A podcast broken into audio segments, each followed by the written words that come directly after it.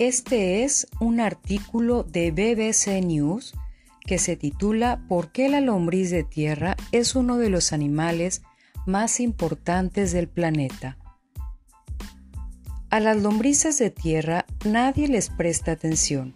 Quizá cuando hayan caminado por el campo tras un día de lluvia hayan visto algunas en la superficie húmeda del suelo y a algún mirlo poniéndose las botas con ellas.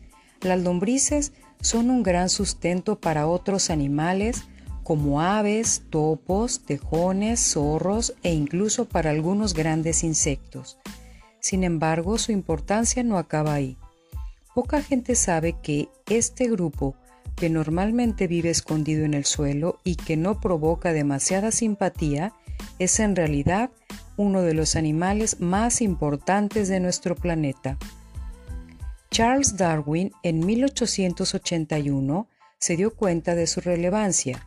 Afirmó entonces que es dudoso que existan otros animales que hayan jugado un papel más importante en la historia del mundo que estas criaturas de organización tan simple.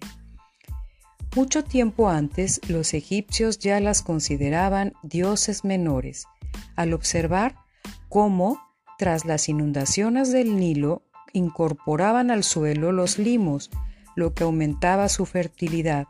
La realidad es que sin las lombrices no existiría el suelo tal y como lo conocemos, y sin suelo no se habría desarrollado la agricultura. Las lombrices de tierra se consideran ingenieros de los ecosistemas.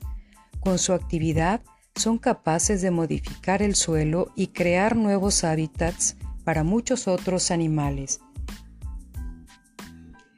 Como consecuencia, producen una serie de servicios ecosistémicos que ofrecen al resto de organismos, entre ellos al propio ser humano, y que no han sido valorados por la sociedad.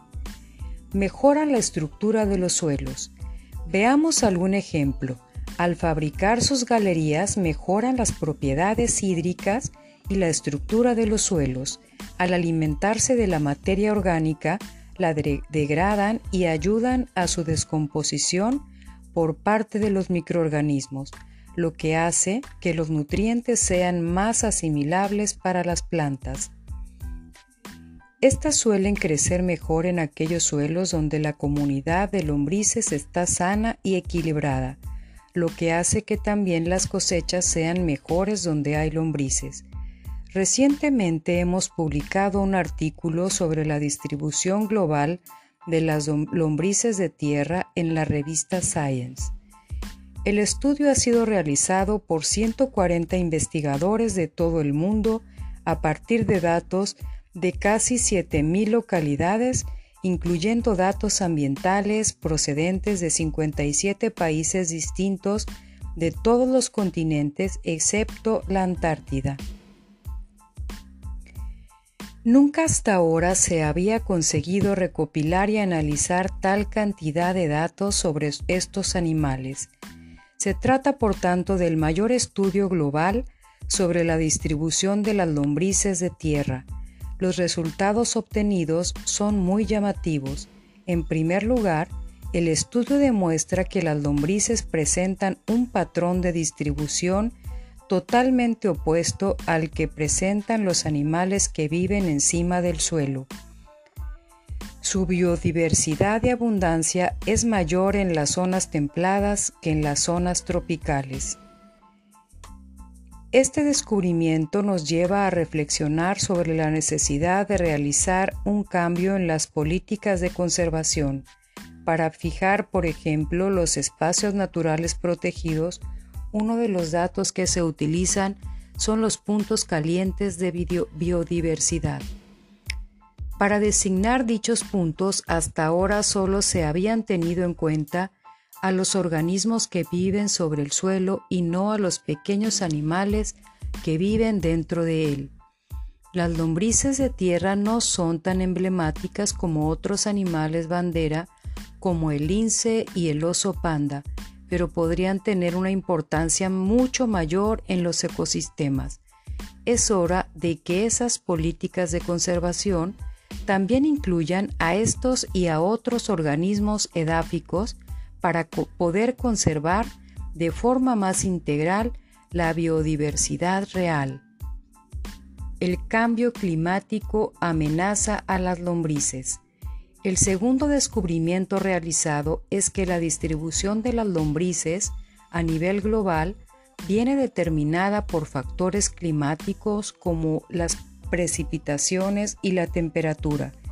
Esto hace que a los autores nos preocupe el efecto que el cambio climático podría tener sobre las poblaciones de estos animales. Las consecuencias sobre las lombrices son impredecibles.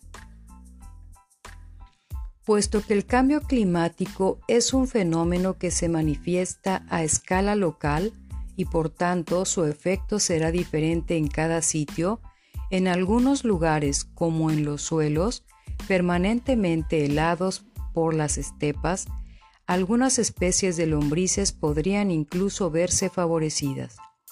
Sin embargo, la mayoría de las poblaciones podría verse drásticamente afectada, lo que puede llevar a su desaparición en algunos lugares o a la situación, a la sustitución de unas comunidades por otras menos adaptadas.